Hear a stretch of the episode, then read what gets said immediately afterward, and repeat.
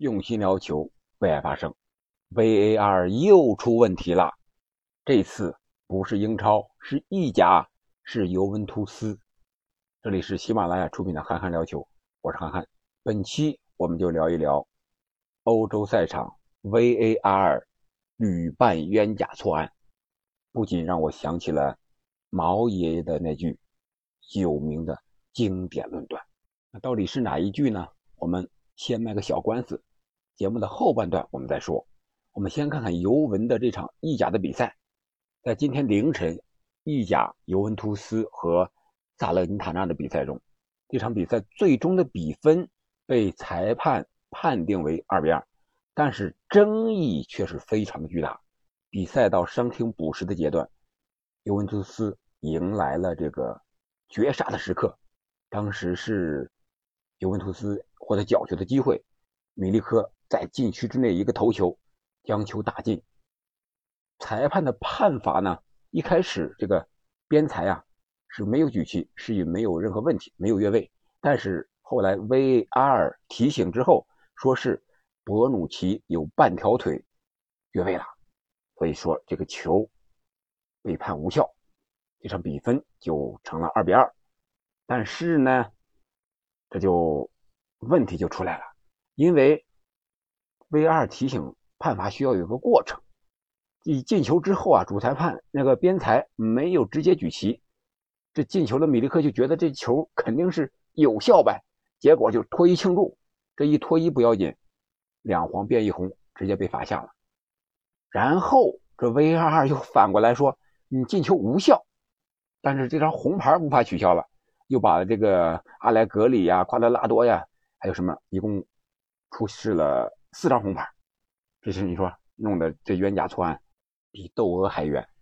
你说这尤文图斯本来就成绩不好，好不容易来个绝杀吧，还被 VAR 给吹罚了，无效。那到底是有效还是无效呢？后来呀，有一段视频，还有这个几张图片，说是这个判罚是错误的，是 VAR 出错了，不是人出错了。为什么 VAR 出错呢？因为当时这个罚完角球之后啊，这个萨勒尼塔纳的跨刀，他还在那个底线附近那个位置，距底线有两点九米，而这个博鲁奇呢，距底线是三点四二米，这差了五十二公分。你说那个 VAR 那个机位，愣是没找到这个啊跨刀这个人。划线的时候也就没把它划进来，你说这个失误得有多大吧？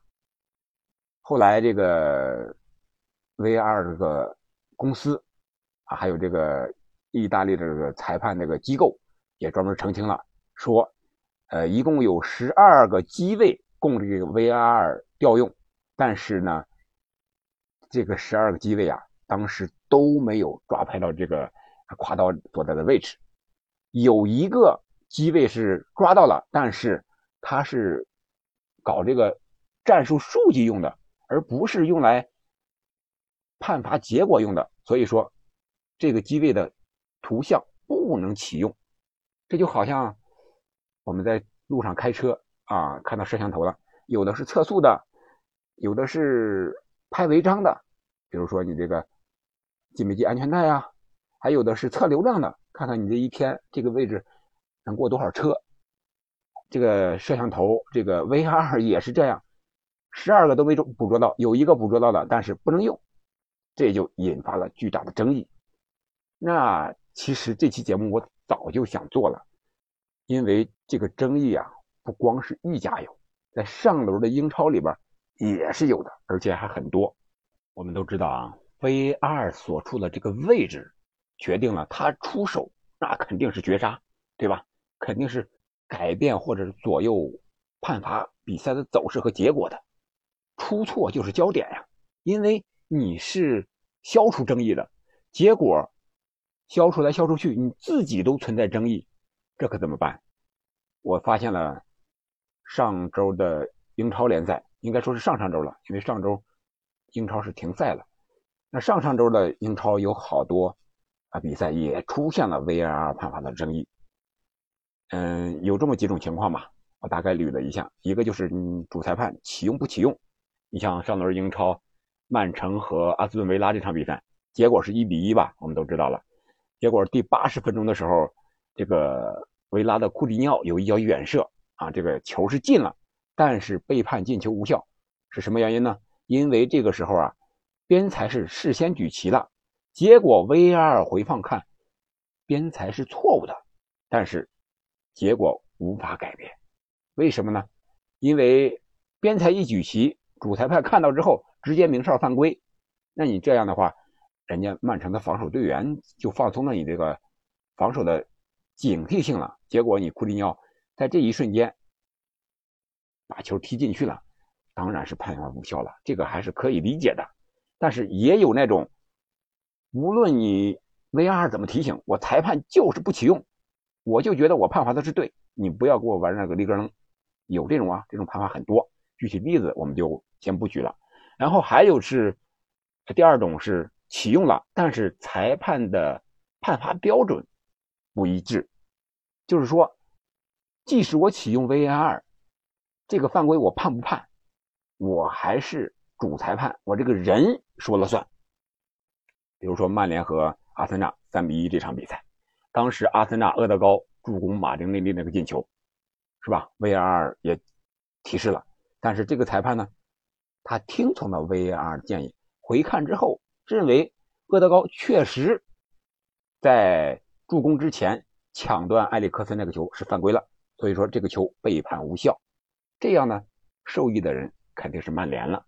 还有一场啊，就是这个曼联之前还有一场比赛，就是有一场是麦克托米奈在手里不是在手里，是在禁区之内连续。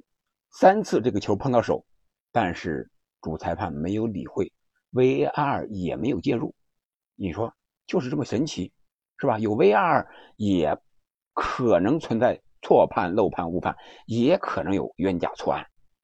然后我们看看上轮还有一个就是切尔西和西汉姆联这场是二比一，切尔西当时是有可能被绝杀的。第八十九分钟，这个西汉姆联有一次进攻的机会，结果是门将切尔西的门将门迪出击，呃，而这个鲍恩呢，在那个抢球那一瞬间和门迪有接触，然后他这个脚啊是碰到了门迪的腰部这个位置，然后主裁判经过 VAR 确认之后，认为鲍恩犯规在先，所以说后来就是这个。呃，科尔内跟上抽射破门就示意无效，但是这个球呢，我觉得啊，门迪有点演戏那种感觉，犯规动作不大，在英超赛场上这种犯规可以忽略不计，但是主裁判判了，那你既然判了，既然有身体接触，又是在禁区之内，肯定门将是受保护的，也就勉强的接受吧。你不接受又能怎么办呢？你抗议又能怎么办呢？判罚结果无法改变。那除了这个呢，还有就是进球和越位非常明显的这种误判，那就得纠正了，因为这个判罚就是那条线儿嘛，是吧？你看你进没进门，你看你这个人越没越位，不管是十公分、二十公分还是体毛级的啊，都能看得出来。但是啊，也有出错的时候啊。英冠联赛，哈德斯菲尔德和。布莱克普这场比赛，布莱克普啊，不是本啊，结果是布莱克普是一比零获胜了。但是比赛之中呢，有一个有争议的，就是当时哈勒斯菲尔德日本球员中山雄太把这个球先后两次是踢进了球门，但是就是进球门之后，让这个门将又给两次给捞出来了，但是。VR 愣是没看到，所有的镜头也是被各种人给挡住了，看不见到底这个球进没进。然后这个门线技术也失灵了。最后的时候，还是赛后啊，又出来一些个画面镜头，看到这个球确确实实是进了，但是判罚结果无法更改。你看这种机器失灵的情况，你怎么算？这场比赛还是赛前还是测试了这些机器仪器是完全正常的呀。但是比赛之中，它是运动，它是变化的，所以说也有出错的时候。那机器为什么会出这么多错误啊？高科技也会出错吗？我觉得避免不了的。科技毕竟是科技，它不如人的人脑子好用。人会出错，科技当然也会出错，因为科技是靠人来发明，是靠人来操作的。这就让我想起了那句话，就是毛泽东同志的那句话。我们来回忆一下，什么话呢？那就是武器是战争的重要因素，但不是决定因素。决定的因素是人，不是物。那套用在 VAR 裁判上。或者说，足球比赛的裁判执法这个过程中，我觉得人也是决定性的因素。而这些个所谓的 VAR 也好，鹰眼技术也好，它是高科技，确确实实在某些方面比人要准确。但是最终决定的还是人，因为在小黑屋后面操作这些高科技的也是人。在场上执法的还是人，决定启用不启用你的还是人，所以我觉得人是决定性因素。那有了这句话，我们再来预判一下，这足球场上这种执法，这种高科技的执法，它将是何去何从呢？我们要认识到，今天我们在布满摄像头的这个球场里面。面对越来越激烈、越来越复杂、越来越快速的足球比赛，我们应该清醒的看到，执法条件在变，但是足球比赛的基本主题没有变，还是把球踢进对方的球门，分出胜负吧。速度、力量、对抗在变，但是足球比赛的基本要素没有变吧？还是二十二个人在场上的一个游戏吧？战术在变，但是足球比赛的基本规则没有变，越位没有取消吧？不能故意用手击球吧？对不对？这是最基本的一些东西。所以说，视频化也罢，科技化也好，我刚才说了，小黑屋里边的控制他们的还是人。未来的执法发展，我觉得是人和 VAR 的高度的一体化。但是我们要看到。在足球裁判执法的最后判决，敲锤那一下，还是要看人，科学技术只是辅助因素罢了。我觉得现在 VR 启用的这些基本原则是没有错的，比如说在关键的时候啊，在进球啊，在这个越位啊才能启用。但是现在启用不启用，有点滥用那种感觉，或者说是滥用和错用吧。有的时候该启用，他反而不用；不该启用的呢，他反而用了。你比如说这个越位，有的时候这个裁判举旗他就过早了；有的时候呢，他完全听 VR 的，我就等着，我就不举旗了。这就给边裁呀造成一种很难执法的这种感觉，不知道自己是该早点举，还是等球进了、进攻完了之后，等着 VR 的判罚。因为 VAR 它也会出错呀，刚才我前面都讲过了，还有的这种鹰眼技术，它也会出错，也会错判漏判。但是我觉得引起争议的不是 VAR，其实质呢还是这种裁判的判罚尺度的问题。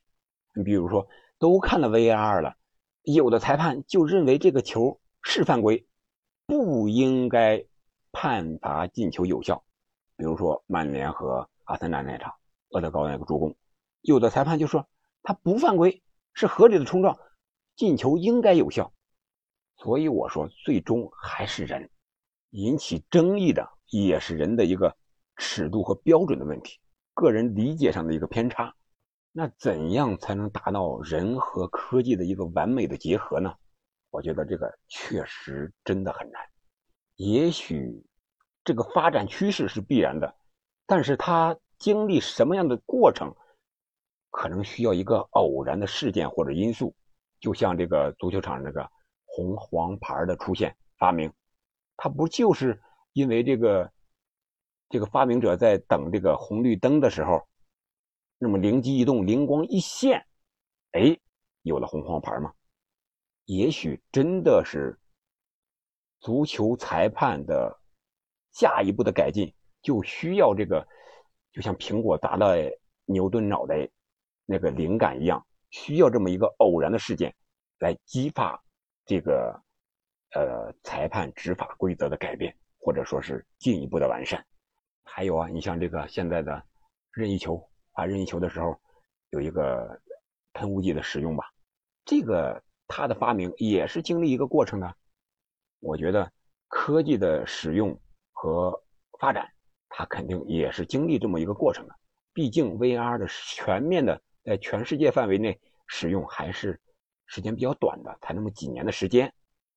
我觉得随着科技的不断进步和发展，人和这个各种科技的结合呀，会在足球裁判领域更加完美。当然了，我还是那句话，还是认同毛老人家、毛爷爷那句话，就是人始终是决定性的因素，科技只是辅助因素。所以说，作为足球场上裁判，我们不能等靠 V R，而还是应该像之前一样，主动的、准确的、大胆的去我们认为正确的判罚。如果你什么判罚都等 V R 的话，我想那就危险了，那猫腻可能就太多了，那小黑屋里出来的东西，可能就会左右很多人的命运呀。好了，关于 VR 的话题我们就聊到这儿吧，下期我们聊一聊欧冠的第二轮，巴萨和拜仁的小组死亡对决。